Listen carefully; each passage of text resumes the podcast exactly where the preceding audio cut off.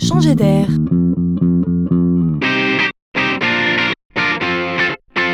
La chronique de Laurent Collen. Si je vous dis école de commerce, à quoi pensez-vous? À l'économie, mais aussi à la vente, à la gestion, à l'organisation, au management, avec toujours derrière une idée de résultat et donc de stress.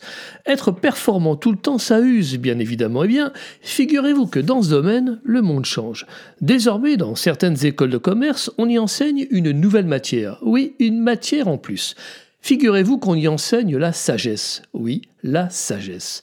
Dès le départ, et c'est ça l'idée, on va former les jeunes à rechercher pour eux-mêmes une situation de bien-être au travail.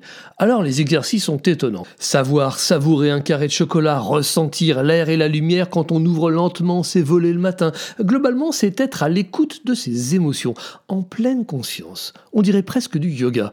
Appliqué au travail, l'idée qui m'intéresse ici est qu'on cherche à faire la paix avec la réalité des choses pour mieux les changer, à être bienveillant avec soi-même puis avec les autres. Je trouve cette initiative très faisons le pari qu'elle va changer les choses.